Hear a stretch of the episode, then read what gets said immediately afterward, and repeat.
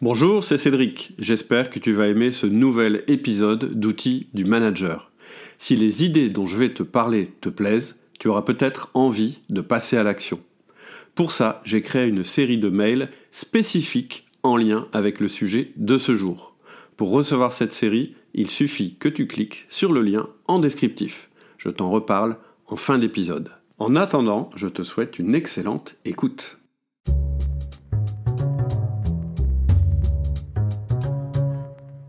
Aujourd'hui, nous allons parler de confiance avec Charles Pépin.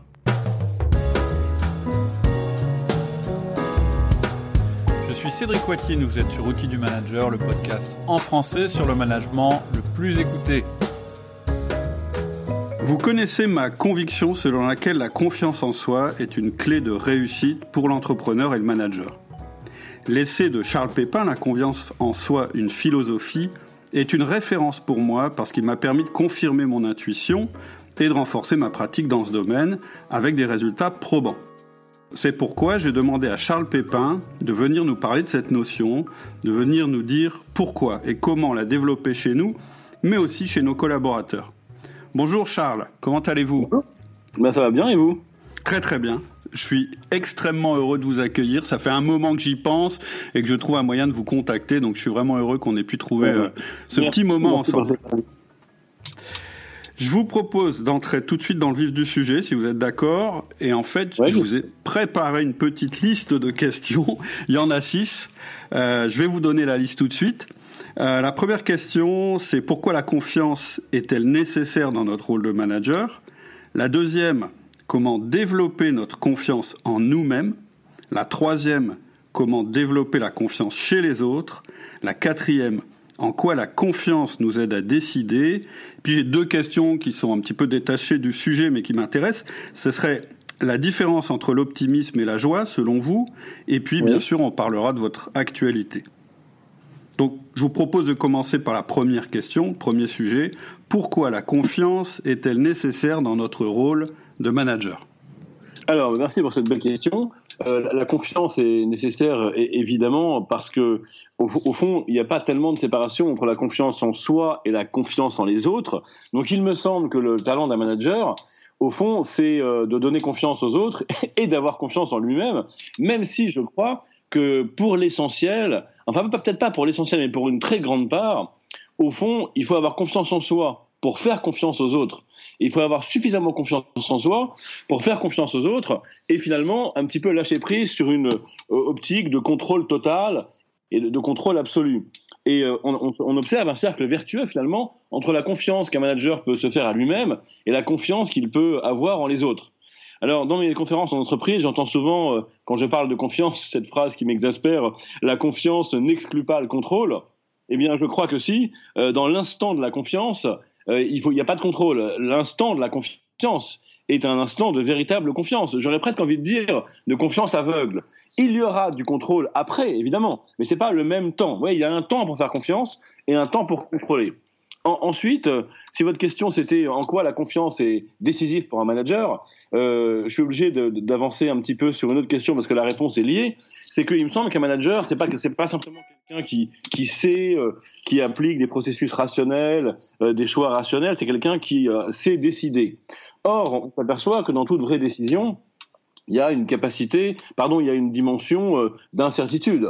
Et donc, il faut savoir par quoi on va compenser au fond, la limite du savoir rationnel. Euh, et justement, on va, on va compenser par la confiance. C'est parce que je ne sais pas tout au sens du savoir rationnel que je dois décider. Et donc, précisément, je vais avoir besoin de confiance pour décider. Alors, ensuite, vous dites confiance en soi. Euh, pour le philosophe que je suis, donc, qui a écrit un livre sur la question, euh, même si mon, mon, livre porte pour titre Confiance en soi, je pense que les choses sont moins simples et que dans toute confiance, il y a toujours plusieurs dimensions qui s'articulent. Une confiance euh, en soi, alors ça veut dire en, son expertise, en sa compétence, une confiance en les autres, en leur liberté, en leur initiative, en leurs compétences, et puis surtout, et c'est très important je crois dans le management aussi, une confiance tout court, c'est-à-dire une confiance en je ne sais pas quoi, mais je le sens bien, et je ne sais pas trop quoi dire. Au fond, en quoi j'ai confiance et donc voilà, je crois qu'il faut se méfier même de l'expression confiance en soi, qui risque d'être un peu réductrice, et précisément dans une tâche comme celle du manager, qui est une tâche relationnelle, finalement, et dans, la relation humaine, il y a toujours une énigme au fond. Donc, euh, euh, quand je fais confiance à quelqu'un, que je lui confie une mission, une responsabilité, peut-être que plus tard j'irai contrôler et qu'on verra s'il y a du résultat, mais dans l'instant où je lui fais confiance, en fait, je ne sais pas exactement ce qui se passe, mais je dois avoir confiance en ce mystère-là, en, cette espèce de fluide qui se joue entre nous, dans la relation.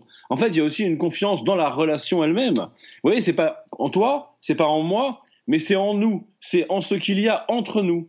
Et notamment, euh, bah, je t'ai recruté, par exemple, ou j'ai l'habitude de bosser avec toi, ou on a déjà connu ensemble euh, des choses par le passé, on a déjà connu des succès qui nous ont renforcés, des échecs qui nous ont rapprochés. Tout ça fait une relation, finalement. Et je dirais que c'est surtout en cette relation euh, qu'il s'agit d'avoir confiance. D'accord. En fait, une confiance dans la relation qui est basée sur l'histoire commune qu'on a eue. Euh, qu'on a eu. Oui, oui, quand même. Alors c'est sûr que euh, un des éléments de la confiance, c'est l'expérience, c'est le passé. Mais il y a deux manières de se référer à cette expérience. Soit on se réfère à cette expérience en disant voilà, on va reproduire ce qui a marché, on va refaire à l'identique ce qui a fonctionné, on va pas changer une recette qui marche. Et ça, ça peut être parfois efficace, mais ça ne s'appelle pas de la confiance, ça s'appelle simplement de la compétence, et ça s'appelle simplement de la répétition. Eh bien, la confiance, ça, commence après.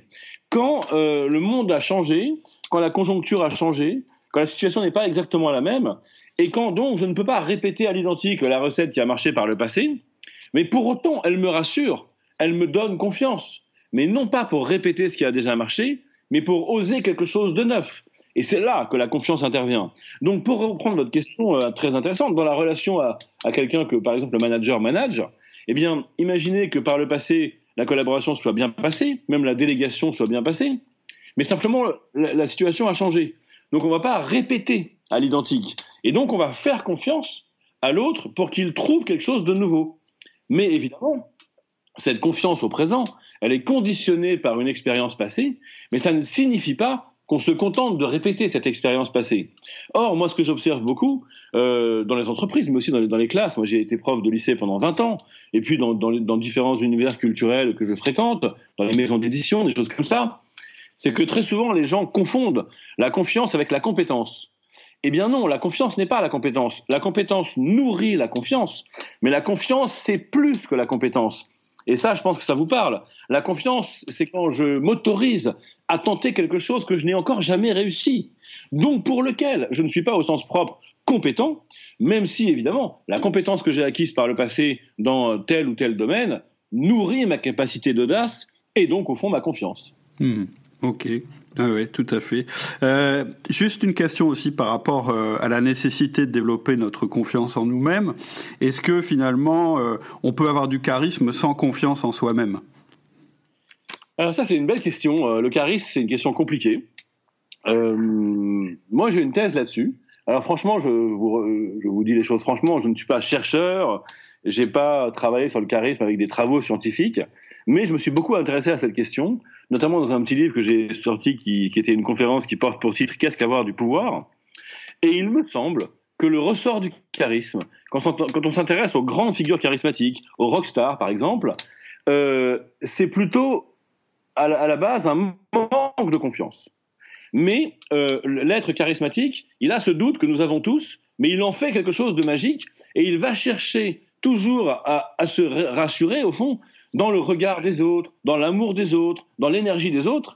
Et donc, il manque de confiance, en fait, comme nous tous, mais il va gagner cette confiance, mais non pas dans la maîtrise simplement de sa compétence, de sa voix, de sa technique, de sa méthode, mais dans l'art de la relation. C'est pour, pourquoi d'ailleurs les, les, rockstars, quand elles déclinent, elles, elles meurent très vite, quand elles n'ont plus de public, quand elles n'ont plus cette énergie. Et donc je crois que le charisme rejoint la confiance, mais s'origine plutôt dans une forme de doute, dans une forme de fragilité, dans une forme de vulnérabilité, mais qui est assumée et assumée avec talent.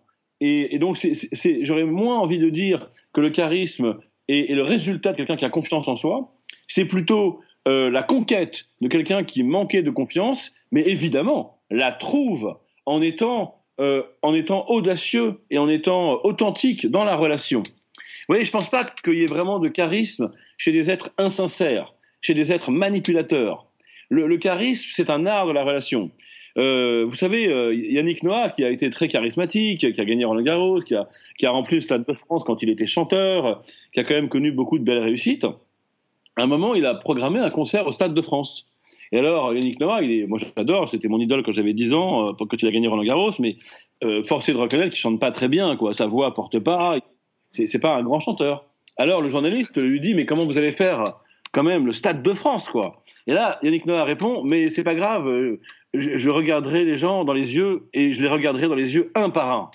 Sous-entendu, je vais chercher dans les autres, en fait, la force qui me manque. Et ben, je crois que c'est ça le charisme. C'est ça une rockstar, c'est ça aussi euh, un manager ou un patron ou une patronne charismatique. C'est pas quelqu'un qui dit je sais, j'ai le pouvoir en moi et regardez-moi, contemplez-moi. C'est quelqu'un qui dit j'ai besoin de vous, vous voyez oui, oui, je comprends. De vous, c'est la phrase du charisme. D'ailleurs, c'était la phrase de Nicolas Sarkozy, euh, place de la Concorde, euh, au moment où il a fait un grand meeting pour être réélu. Alors moi, je j'apprécie pas beaucoup cet homme politique, mais force est de constater que ce jour-là, il a été bluffant parce qu'il a retourné la, foule en disant j'ai besoin de vous. C'est comme quand Obama disait euh, yes we can, ensemble, on est ensemble quoi, ensemble tout est possible. Donc vous voyez c'est ça le charisme, c'est un, pari sur l'être ensemble et sur ce qui se joue dans la magie de la relation. Mhm. Oui, en fait, ce que vous disiez aussi tout à l'heure par rapport euh, à la confiance euh, dans le collaborateur et dans sa capacité potentiellement à à, nouveau avoir des réussites sans s'appuyer sur ses compétences, mais on sait qu'il aura de la réussite parce que dans le passé il a réussi.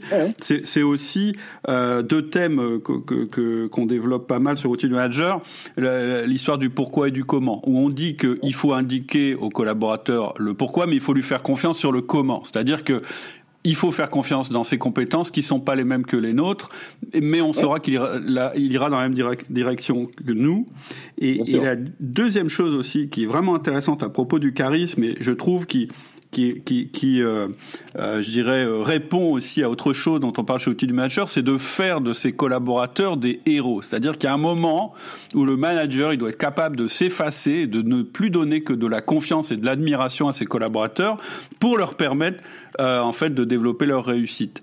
Et donc, naturellement, ça m'amène au deuxième sujet. C'est on a vu, on a vu que voilà que la confiance en nous-mêmes euh, était nécessaire, à générer du charisme. Mais la question suivante, c'est comment on fait pour développer cette confiance chez les autres? Alors ça, c'est euh, vraiment intéressant et c'est pas c'est pas facile. Euh, mais déjà, le, fait de dire à l'autre je te fais confiance, de donner sa confiance verbalement, c'est déjà bien. Ensuite, il peut y avoir aussi de l'exemplarité. C'est-à-dire, euh, euh, comme la confiance, c'est d'y aller euh, au fond dans le doute finalement, alors qu'on n'est pas sûr d'y arriver, parce que si on est sûr d'y arriver, c'est juste de la compétence en fait. Donc la confiance, c'est le fait de réussir à s'engager quand on ne sait pas, quand on ne sait pas complètement, et qu'on a quand même la grâce d'y aller. Alors, souvent, on a des, managers ou des, dirigeants qui en fait maîtrisent tout et, et ils disent à leurs collaborateurs mais vas-y sans maîtriser. Mais donc c'est pas possible puisque eux ils ont réussi par la maîtrise. Donc il n'y a pas d'exemplarité. Donc ce que peut faire le manager, c'est peut-être montrer par son action que lui aussi euh, se mettre en scène dans des situations où lui aussi est capable en fait de se faire confiance. Mais ça veut dire quoi? Ça veut dire aussi de prendre un risque et, et d'accepter la possibilité de l'échec. Donc ça aussi, ça peut libérer la confiance du collaborateur. Ensuite, bien sûr, ce qui peut aussi libérer la confiance du collaborateur, c'est euh, la reconnaissance du droit à l'erreur et de la vertu de l'échec. Ce qui est euh, mon précédent livre. Avant la confiance en soi, j'ai écrit un livre qui s'appelle Les vertus de l'échec. Parce qu'à partir du moment où on, se fait confiance, on va prendre des décisions un peu audacieuses, et donc on va clairement prendre le risque de l'échec. Et donc souvent, ce qui va brider la confiance des collaborateurs, c'est qu'ils ont peur d'échouer et ils ont peur d'être placardisés s'ils échouent. Et d'ailleurs, c'est parfois le cas notamment dans pas mal de grandes entreprises françaises, où malgré la charte des valeurs qui précise le droit à l'erreur, en vérité, à la moindre erreur, on est placardisé, voire viré.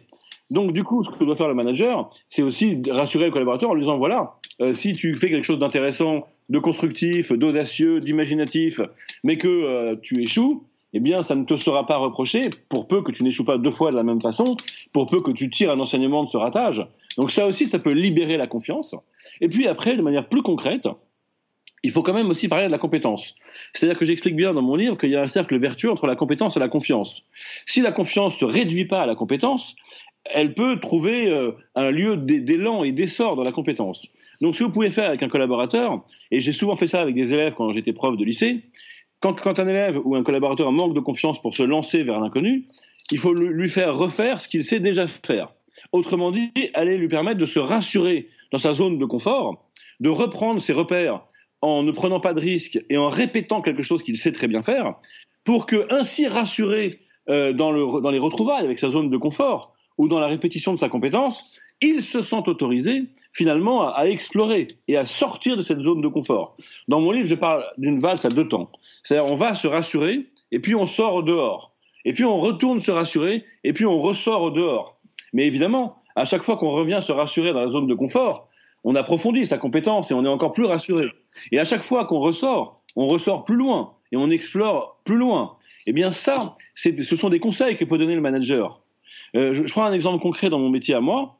J'avais des élèves avant le bac, oui mais monsieur, il y a, 45 notions euh, et le bac c'est dans une semaine et on n'a fait que 30 notions. Et alors, est-ce qu'on peut boucher les trous et faire les 15 notions en une semaine? Et moi je dis à cet élève, mais non, dis-moi qu'est-ce que tu as aimé dans ces 30 notions? Ah ben j'ai adoré le désir, j'ai adoré la liberté. Oui, mais on n'a pas fait la nature. Je dis, c'est pas grave. Tu révises la liberté, tu révises le désir. Et comme ça, tu retrouves tes repères. Et quand tu es en forme, quand tu vois tout ce que tu sais, alors tu vas explorer une nouvelle notion. Et franchement, bah, c'est pas grave si on n'est pas exhaustif. Ce qui compte, c'est de retrouver l'élan, de retrouver l'énergie, de retrouver la confiance. Donc on retrouve la confiance dans la compétence, mais à la condition de sortir de cette, limitation dans sa compétence. Donc ça aussi, c'est un conseil que peut donner le manager. Euh, si quelqu'un tremble, si quelqu'un a peur, eh bien, il ne faut pas toujours lui dire vas-y. Il faut sentir le bon moment. Il y a des moments où il vaut mieux dire écoute, n'y va pas, reste là où tu es tranquille. Et puis, quand tu seras prêt, tu iras.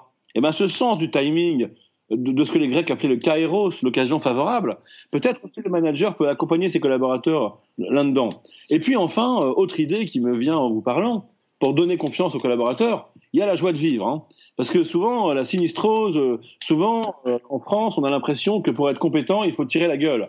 Qu'avoir l'air sinistre, morose et très sérieux, c'est un gage d'extrême compétence.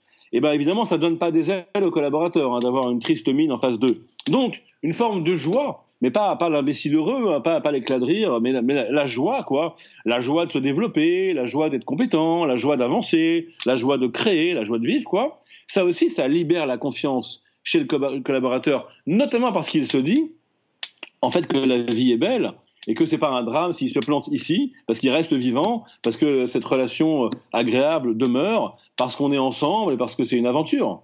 Donc voilà, différentes pistes pour donner confiance. Oui, je pense que dans les exemples que vous donnez, il y a, il y a pas mal de proximité aussi avec la notion d'apprentissage, où en fait ce qu'on sait maintenant peut être un tremplin pour euh, aller vers ce qu'on saura plus tard. Il y a ça. euh, et le droit à l'erreur, euh, moi j'ai pas mal euh, hésité par rapport à ça, parce qu'effectivement, le truc qu'on dit souvent, et vous l'avez dit aussi, c'est bon bah on peut faire une erreur une fois, mais pas deux fois. En fait, deux fois la même en tout cas. Deux fois la même, ouais. Et, et après, parfois, quand on se regarde soi-même, on se dit oui, mais moi, je fais souvent la même erreur et je mets du temps à me rendre compte que c'était une erreur. Et, et, je trouve que une clé qu'on peut donner à nos collaborateurs, justement, pour les libérer à ce niveau-là, c'est tu peux faire des erreurs parce que c'est en corrigeant tes erreurs que tu vas apprendre.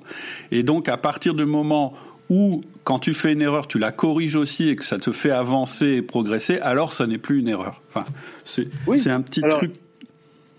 Ouais, ça, ça c'est, je suis d'accord avec vous. Après, il y a autre chose c'est que tu peux faire une erreur si elle est un peu audacieuse. Mais si c'est une erreur par frilosité ou par conformisme, alors elle, a beaucoup moins de chances d'être vertueuse. Donc euh, il y, a des conditions à poser pour que l'erreur soit vertueuse. Euh, et euh, parmi ces conditions, il y a aussi, donc il y a ce que vous avez dit, en tirer une leçon, un apprentissage. Il y a qu'elle soit plus audacieuse que conformiste, et puis il y a aussi qu'il n'y ait pas de déni, quoi, que tu le reconnaisses. Alors que souvent, on a un déni de l'erreur, on a un déni de l'échec ce déni, il est très fréquent. Euh, dans mon métier, quand vous avez euh, un élève qui a une copie, une mauvaise copie, et qui dit le prof note n'importe comment et qui lit même pas les commentaires.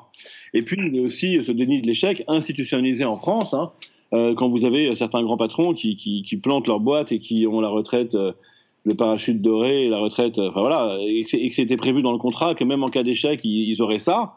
C'est quand même une sorte d'institutionnalisation du déni de l'échec.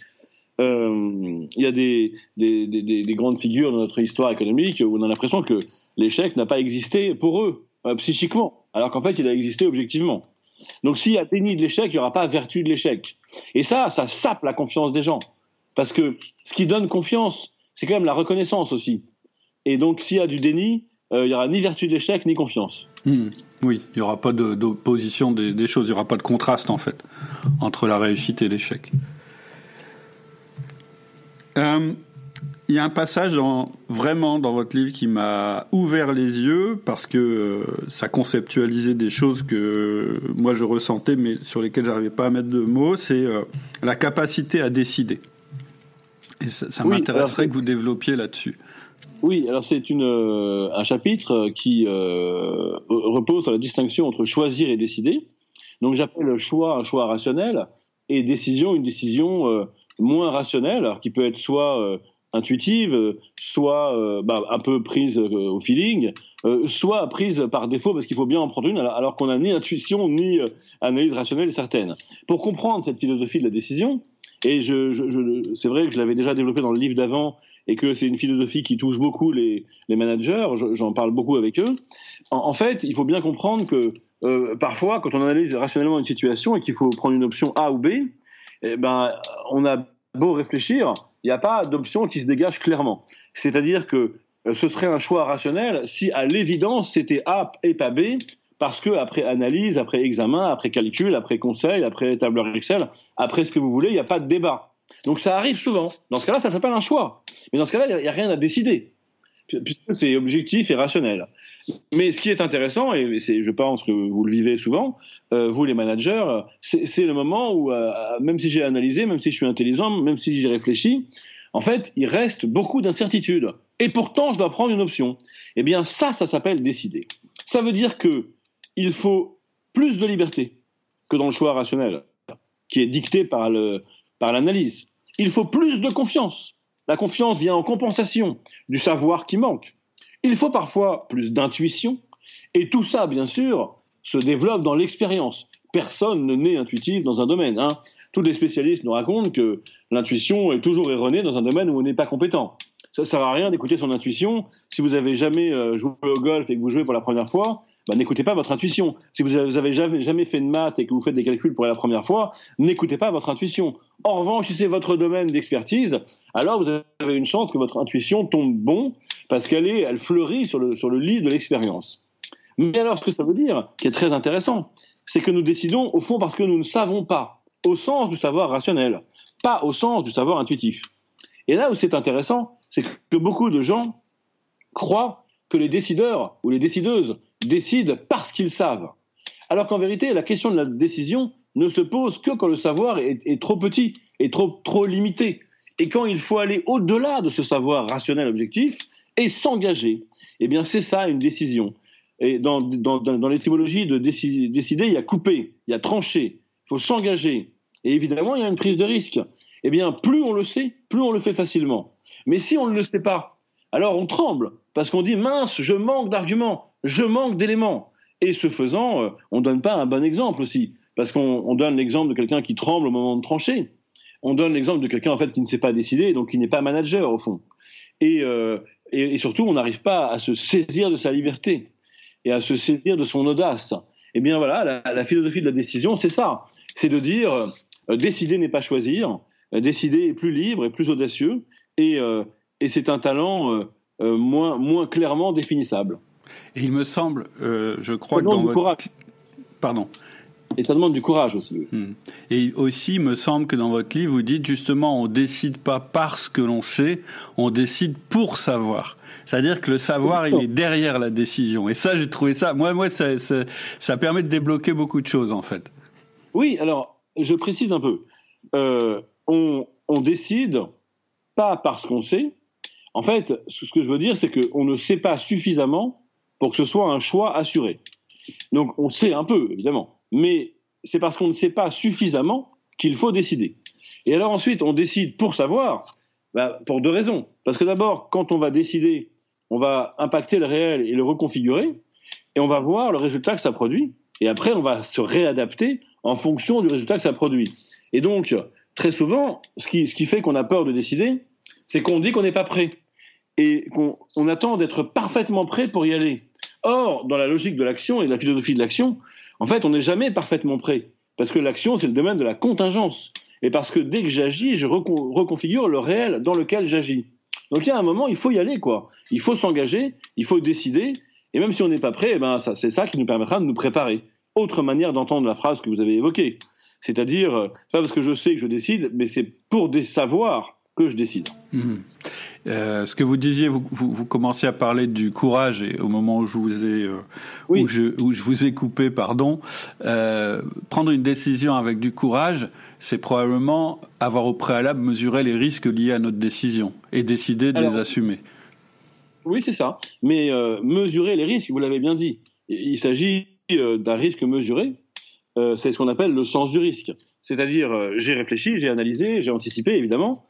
Je m'aperçois que j'ai réduit le risque le plus possible, mais il en reste. Parce que euh, le réel comporte de l'incertitude, parce que nous ne sommes pas des machines, parce qu'on ne peut pas tout anticiper. Et alors le résultat, c'est que je vais être capable de prendre ce risque en connaissance de cause, ce qui s'appelle le sens du risque, et dans toute décision, il y a le sens du risque.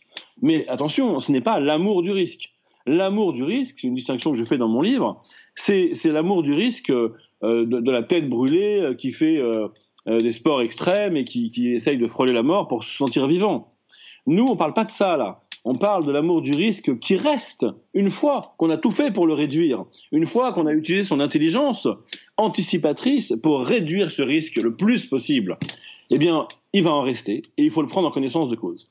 Eh bien, vous voyez aujourd'hui là, c'est intéressant qu'on aborde cette question en pleine crise sanitaire. Enfin, je dis crise sanitaire, mais en fait, j'y crois pas. C'est pas vraiment une crise. Je pense que là, on est victime d'un principe de précaution excessif. Vous voyez, euh, on devrait être capable de relancer la machine en ce moment. Enfin, je sais pas quand sortira votre podcast, mais euh, plutôt que de, cracher les entreprises, de, faire, fermer les salles de concert, de cinéma, de théâtre et de créer du chômage euh, pour, prévoir, pour se prémunir d'un risque qui existe, mais qu'on a mesuré et qui est plus si grand, on ferait mieux, voyez, d'avoir un sens du risque plus, plus fin et de se dire voilà, je vais prendre un risque en connaissance de cause. Je prends un exemple très concret. Moi, je fais des conférences dans un cinéma euh, le MK2 Odéon, eh ben, il y a 300 places. Et là, on nous oblige d'avoir une jauge à 140 places. Mais en fait, si on a compris et qu'on écoute les médecins, les infirmiers, etc., en fait, il n'y a pas beaucoup de risques à ce qu'on remplisse la salle à 300 places et à ce que chacun ait un masque et du gel hydroalcoolique. Mais on a tellement peur de se voir reprocher une prise de risque excessive. En fait, c'est un principe de précaution excessif qui confine à une frilosité extrême et qui peut faire mourir une civilisation. Et donc, euh, il faudrait avoir un rapport au risque euh, moins allergique. La, vie, c'est le risque. Et donc, euh, quand on a trop peur du risque, on n'est plus capable de décider. Et c'est pour ça que j'ai parlé de courage. Le courage, eh bien, c'est d'accepter qu'il y a un peu de risque dans l'existence et que même si notre éducation, notre intelligence, notre cerveau, les écoles de commerce ou d'ingénieurs qu'on a faites nous disent que le risque est l'ennemi et qu'il faut le, réduire, eh bien, elle devrait nous dire dès le début, il faut tout autant savoir le réduire qu'aimer le risque qui restera, car il en restera toujours, parce que la vie, c'est sa définition, c'est ce qui nous prend par surprise, c'est ce qui nous prend au dépourvu. Et moi, j'avoue que je suis euh, fatigué, euh, ça fait 15 euh, ans ou 20 ans, je crois, que j'interviens en entreprise, et il y, a vraiment certains dirigeants, souvent des hommes, j'en peux plus. Hein. ils, ont, non mais je veux dire, ils ont leur logiciel, c'est la prévision. Mais à un point tel que même quand on prévoit, avec vous, je remarque que ça ne s'est pas passé comme ça, heureusement, vous m'avez juste envoyé quelques questions cinq minutes avant, donc c'est parfait, mais vous avez des gens qui, à votre place, ils vont m'envoyer un, conducteur de l'échange un mois avant, minuté, minute par minute. Mais à quoi ça rime de faire ça? Ça veut dire que ça, révèle une aversion totale pour le risque, et donc pour l'inconnu, pour la vraie vie, pour l'improvisation, pour l'intuition, pour la réaction, pour l'émotion. On ne peut pas vivre comme ça. Eh bien, euh, voilà pourquoi je parlais de courage. Et il me semble que, pour revenir à votre première question, mais toutes les questions sont, liées, un manager, c'est quelqu'un qui donne envie de vivre. C'est quelqu'un qui donne des désirs, quelqu'un qui donne de la confiance, qui donne de la liberté. C'est pas quelqu'un qui a un contrôle fric, qui essaye de tout prévoir, de tout anticiper, de tout minuter, de tout séquencer. Je pense que la philosophie de la vie peut rejoindre la philosophie du management. C'est-à-dire qu'un vrai manager, c'est quelqu'un qui fait confiance, quoi. Et quand on fait confiance, voilà, on accepte eh ben on accepte que qu'il restera euh, une part incompressible d'inconnu et donc de risque, et on ne doit pas avoir de l'aversion pour cette part manquante, pardon, pour cette part restante. Hmm. Oui, euh, c'est la liberté en fait. Dont, on parle ici. Et, bah et, voilà, quand je, parfois je fais une distinction entre le chef d'entreprise et euh, le manager. Quelque part, le chef d'entreprise, il a plus de choix que le manager sur le degré de risque qu'il va prendre. Et donc, c'est là qu'il a plus de liberté que le manager. Malheureusement, il n'est pas toujours capable d'accepter un degré de liberté aussi important ou de donner un degré de liberté aussi important à ses managers. Oui, alors attention, euh, euh, je, vois ce que vous dites, et, et puis c'est un argument qu'on trouve à tous les niveaux. Alors là, vous dites oui, le manager, euh, son, son, le chef d'entreprise ne lui laisse pas assez de liberté.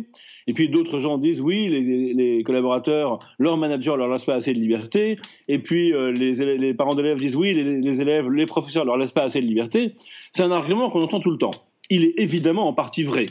Mais je remarque que bien souvent, ça nous arrange de penser comme ça, parce que, comme l'a bien montré Sartre, c'est difficile d'assumer sa liberté, c'est difficile de se saisir de sa liberté, et donc on a un peu de mauvaise foi, et on va tout le temps expliquer qu'on n'a pas assez de liberté. Il y a, oui, il y a un certain confort dans le manque de liberté. Exactement, c'est ce que toute l'œuvre de Sartre repose sur cette idée que c'est bien plus confortable de ne pas être libre que d'être libre. Et donc il y a plein de situations où euh, on a prétendument pas le choix, et, euh, et j'en discutais de ça avec ma fille de 18 ans hier, J'étais exaspéré de voir les gens dans Paris. Certains, ils ont des masques en vélo. Alors, je disais à ma fille, mais ça n'a aucun sens de mettre un masque. Dans la rue, quand on se croise, d'accord, mais quand on est en vélo, ça n'a aucun sens de mettre un masque. D'ailleurs, même médicalement, ça ne protège de rien. Enfin, surtout, on ne peut pas attraper le Covid en vélo comme ça. Et alors, elle me disait, mais c'est parce que les gens, ils, croient que c'est interdit. Et oui, certains, ils confondent, comme c'est interdit de ne pas avoir de masque en tant que piéton, ils croient que c'est interdit de ne pas avoir de masque en vélo. Mais le simple fait qu'ils fassent cette confusion prouve qu'ils ont tellement envie d'obéir, en fait. Ils ont tellement envie de se poser aucune question. Il n'y a, aucune réflexion, aucun sens critique. Mais une civilisation vivante, c'est quand on se pose une question. Eh bien, je crois que dans plein de situations, en tout cas, j'ai vu ça de mes yeux, des managers disent oui mais moi j'ai pas tellement de liberté parce que mon patron parce que etc parce que les résultats parce que les évaluations et quand on fait un peu d'accompagnement que moi je travaille avec des coachs en, binôme, et souvent un coach qui fait de l'accompagnement et le philosophe euh, à côté que, je suis, ben on s'aperçoit que c'est parfois pas vrai en fait. C'est que ce manque de liberté, il, est fantasmé. Et euh, plus que réel. Parfois il est réel évidemment, mais parfois il est fantasmé. Et je pense que c'est un examen intéressant à faire au, cas par cas. Est-ce que vraiment ma liberté est si restreinte? Ou est-ce que ce n'est pas moi qui, euh, crois qu'elle est plus restreinte qu'elle ne l'est? Hmm. J'ai connu ça aussi. Enfin, j'ai une relation qui a connu ça en reprenant une entreprise dont le patron était, euh, pour le coup, extrêmement euh, ne prenait aucun risque et demandait à ses collaborateurs de ne prendre aucune autonomie, etc. Quand il a voulu remettre en action ses collaborateurs qui se plaignaient de, de ce manque de liberté qu'ils avaient, ça a été très compliqué parce que finalement, il s'était installé dans le confort qui constituait, qui, qui consistait à ne pas prendre de risques, mais à se plaindre quand même de ne pas pouvoir en prendre. Et, et, il a été quasiment impossible de les remettre en action. Oui, et à ceci s'ajoute, pour être honnête, un autre problème. C'est que moi, je défends des valeurs philosophiques de liberté, de confiance. Mais euh, ces patrons que vous évoquez, qui contrôlent tout, qui ne laissent pas de liberté, qui veulent tout maîtriser, qui répètent dès qu'on leur parle de confiance que la confiance n'exclut pas le contrôle, etc., il leur arrive quand même d'être très bons, d'avoir des très bons résultats. Euh, donc, qu'est-ce qu'on peut leur dire, quoi? En fait, leur, leur modèle marche, les gens, euh, en fait, se plaignent de ne pas avoir de liberté, mais quand on leur donne, ils n'en veulent pas. Et finalement, le système marche. Donc, je suis conscient de la limite de mon propos, et je suis conscient que ce modèle que moi je critique, philosophiquement, par rapport à des valeurs humanistes, est un modèle qui, euh, qui produit du résultat parfois. Mais attention, à quel prix? Est-ce que le but, c'est le résultat à tout prix? C'est la productivité, c'est le rendement, ou est-ce que le but c'est pas de réussir à développer dans les entreprises euh, des qualités humaines et puis et puis au fond à développer les, individus, quoi, au sens noble du développement personnel. Parce que quelqu'un qui se contente d'obéir et d'avoir une compétence et de répéter sa compétence, c'est pas non plus très épanouissant. Donc je, suis conscient que le contre-modèle de mon propos est un contre-modèle qui parfois produit des bons résultats, mais je veux dire c'est pas le seul critère. Et peut-être que l'enjeu, euh, et j'imagine que vous avec votre podcast c'est ce qui vous travaille, euh, peut-être que l'enjeu c'est de, de rénover quoi, de réformer le capitalisme au fond. Absolument, et pas euh, seulement. C'est-à-dire que moi, je pense que oui, il y a peut-être euh, des réussites dans, dans, pour ces entreprises-là à un moment T. Par contre, je pense que ça les rend, euh, ça, ça leur donne une apparence de solidité, mais je, je crois qu'en réalité, elles sont très fragiles. Parce que le jour où elles vont être confrontées à des changements rapides euh, sur leur euh, sur leur marché, sur leur terrain, elles seront pas capables de s'adapter. Je pense que quand vous quand les individus sont libres à l'intérieur d'une entreprise, ils rendent l'entreprise plus performante. C'est vraiment une de mes convictions et pas seulement une conviction. Je pense que les sociétés qui ont su euh, s'adapter très très vite quand il y a eu des, des, retournements, ce sont quand même celles où on avait cultivé euh, justement une certaine liberté et prise de risque. Et d'ailleurs, il y a un livre intéressant euh, de Laurent Barbaché et Isaac Gates, qui s'appelle L'entreprise altruiste, où il y a beaucoup d'exemples d'entreprises qui marchent très bien et qui fonctionnent absolument pas sur le modèle du contrôle, de, de la servitude, etc. Tout à fait. Après, il y a un autre livre qui est intéressant, moi que j'ai beaucoup aimé, j'ai fait quelques articles là-dessus, c'est euh, Antifragile. Euh, mais ah qui, qui, qui, dépasse hein, le, le, le, sujet d'entreprise, mais dont, dont, on peut vraiment s'inspirer dans son management et dans la manière dont on mène son entreprise. Oui, tout à fait. Ouais. Ok, euh, je crois que vous, vous, vous, on va être pris par le temps. J'avais vraiment vraiment envie, parce que j'ai entendu ça dans une de, de vos conférences, euh, oui. de vous entendre sur la différence entre l'optimisme et la joie. Je vous demande ça parce que oui. j'ai eu euh, Philippe Gabillet et j'ai lu aussi, et j'ai eu aussi euh, Jean-Philippe Ackerman euh, sur le sujet oui. de l'optimisme. Et, et, et, donc, ce que vous aviez dit dans cette conférence, la différence que vous viez entre l'optimisme et la joie, euh, m'avait beaucoup, euh, beaucoup intéressé. Bah c'est-à-dire que euh, ma, ma, première réaction est d'être euh, allergique à celles et ceux qui nous proposent de positiver d'une manière sinistre.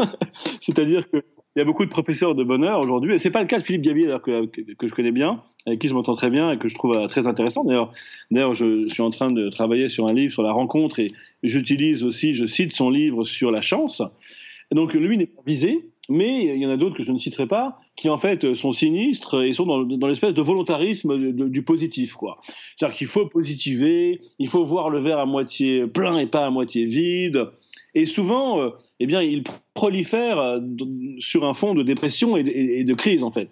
Et moi, je pense que quand les temps sont durs, et c'est le cas aujourd'hui, il n'y a pas à positiver. Il faut être d'abord lucide. C'est-à-dire, il y a des choses qui vont pas, il y a des sujets qui fâchent, il y a des victimes de la crise du Covid, il y a des gens qui perdent leur emploi, il y a des gens qui font des burn-out, il y a des gens qui perdent leur vie dans, des métiers qui n'ont aucun intérêt, les bullshit, jobs notamment. Il n'y a, pas à positiver. En revanche, ma conviction, c'est que la lucidité rend joyeux. Si je suis lucide, donc je ne vais pas me forcer à pas voir le côté vide du verre pour voir le côté plein. Je vais voir qu'il y a un peu de plein et un peu de vide. Ça va me mettre en joie. Mais surtout, l'argument principal, c'est que la vraie joie, c'est une joie contrariée. C'est la thèse de Clément Rosset dans son livre La force majeure, et j'ai écrit un roman pour, parler de ça qui s'appelle La joie, et que chez nous, les animaux humains, on est capable d'une joie, même dans l'adversité, même lucide sur ce qui ne va pas, on est capable d'une joie euh, paradoxale, c'est la vraie joie. Je sais que je vais mourir, euh, je sais que qu'il que y a des choses qui vont pas dans le monde, je sais qu'il y a de l'injustice, mais je suis quand même capable, euh, par moment, de cette émotion qui jaillit, qui s'appelle la joie, soit parce que j'ai une joie relationnelle, soit parce que j'ai une joie philosophique lucide, soit parce que j'ai une simple joie de vivre, soit parce que j'ai la joie de me développer dans ma compétence, dans mon métier, la joie de m'accroître, comme dit Spinoza. Mais toutes ces joies-là, au sens philosophique, elles sont euh, com compatibles avec une très grande lucidité à l'égard de ce qui ne va pas. Et donc, la différence entre l'optimisme et la joie, c'est que l'optimisme relève souvent d'une sorte de volontarisme contre-productif, comme si je, voulais ne pas voir ce qui ne va pas, alors que la joie, elle est plus euh, un regard euh, ouvert comme ça sur la complexité et qui n'empêche pas une jubilation d'exister. Alors voilà, c'est une distinction un peu, un peu subtile parce que euh, ça re, re, revient quand même à être optimiste d'une certaine façon et à prendre ces instants de joie comme des invitations euh, à, à, à, prendre les choses quand même du bon côté. Donc on peut faire une synthèse si vous voulez. On peut dire que la joie nous rend optimistes, mais je pense qu'il faut que la joie prime sur l'effort pour voir les choses du bon côté. Parce que la vraie joie de vivre, vous savez, on la trouve chez des gens qui ont plus de problèmes. Hein. Il y a des gens qui ont rien, il leur reste encore la joie de vivre. Il y a plein de mystiques qui ont tout perdu et ils sont joyeux. Donc on n'a pas besoin. Puis ce que je trouve aussi un peu bête, c'est c'est euh, c'est un peu qu'on parle, on parle aux, aux, adultes comme à des enfants. Quand on leur dit, mais attends, tu vois les choses du mauvais côté, tu ne vois que le verre à moitié plein. essaye de le voir, tu le vois à moitié vide, pardon, essaye de le voir à moitié, à moitié plein. ta femme t'a quitté, mais tu peux retrouver une autre femme. On parle un peu aux, adultes comme si c'était des enfants qui n'étaient pas capables d'assumer la complexité du monde et l'ambiguïté et l'ambivalence. Et donc voilà, c'est en ce sens que je faisais cette distinction. Ok, très très intéressant. Merci beaucoup. Euh, Est-ce que vous voulez qu'on parle deux minutes de votre actualité? C'est-à-dire, euh, vous venez de dire que vous étiez en train de, de finaliser ou d'écrire un nouveau livre? Oui, c'est un livre sur la, sur la rencontre, une philosophie de la rencontre, et euh, qui est un peu la, la fin d'un triptyque. J'avais commencé par les vertus de l'échec, et ensuite la philosophie de la confiance, et maintenant je conclus sur la rencontre. Donc c'est un livre où je, je, je montre que, que nous, les, les, humains, étranges animaux, nous avons besoin de rencontrer euh, autre chose que nous-mêmes pour devenir nous-mêmes. Et donc j'explore cette énigme. Comment ça se fait que... D'ailleurs, ça veut dire aussi qu'il faut, il faut miser sur le hasard, hein, sur la contingence, sur l'action. Il faut sortir de chez soi parce que il est, il est à craindre que si nous ne rencontrons pas les bonnes personnes, nous passions à côté de nous-mêmes, au fond. Nous sommes capables, il y a un risque dans la vie, c'est de, de, mourir en étant passé à côté de soi. Et ce risque, on le prend quand on passe à côté des autres. Voilà, c'est ça mon nouveau livre. Vous, vous retrouvez d'ailleurs le même, la même idée un peu que la confiance, hein, qui est que confiance en soi va avec confiance en les autres. Et bien pareil, de, la même façon, la rencontre de soi euh, passe par la rencontre des autres. Tout à fait, ok. Euh, vous, vous, vous, savez à peu près quand ça va sortir? Oui, oui, ça sort euh, en janvier, le 14 janvier. D'accord, ok. Euh, est-ce euh, pour pour euh, rentrer en relation avec vous, quels sont les meilleurs ou suivre ce que vous faites? Est-ce qu'il y a quelque chose de particulier que vous voudriez ah je, suis en train de développer mon Instagram, un ah. compte Instagram qui qui renvoie à mon podcast sur Spotify. Donc j'ai des conférences chaque semaine qui arrivent sur Spotify et qui sont annoncées sur Instagram. Donc voilà, vous avez le podcast, une philosophie pratique sur Spotify et l'Instagram Charles Pépin.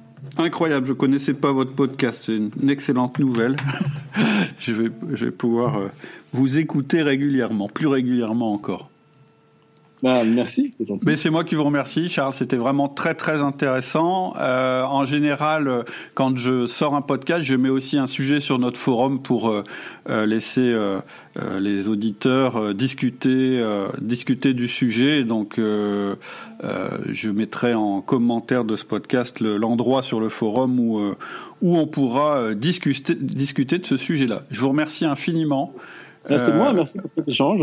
Et puis je vous souhaite beaucoup de chance pour la sortie de votre livre, mais je crois que euh, je, ne suis pas inquiet pour ça. À bientôt. À bientôt, bonne journée. Au revoir. Merci, au revoir. J'espère que tu as aimé cet épisode et que tu as eu des déclics et des prises de conscience. C'est l'objectif de ce podcast. Si c'est le cas et que tu vas aller plus loin avec moi pour passer à l'action, parce que sans action, la réflexion ne sert à rien, je te propose une série de mails spécifiques qui sont en lien avec le sujet abordé par cet épisode. Ils vont te permettre de bien ancrer les idées et de passer à l'action. Et si tu veux aller encore plus loin, je te proposerai une formation. Il te suffit de cliquer sur le lien en descriptif et de me donner ta meilleure adresse email. À bientôt. Salut.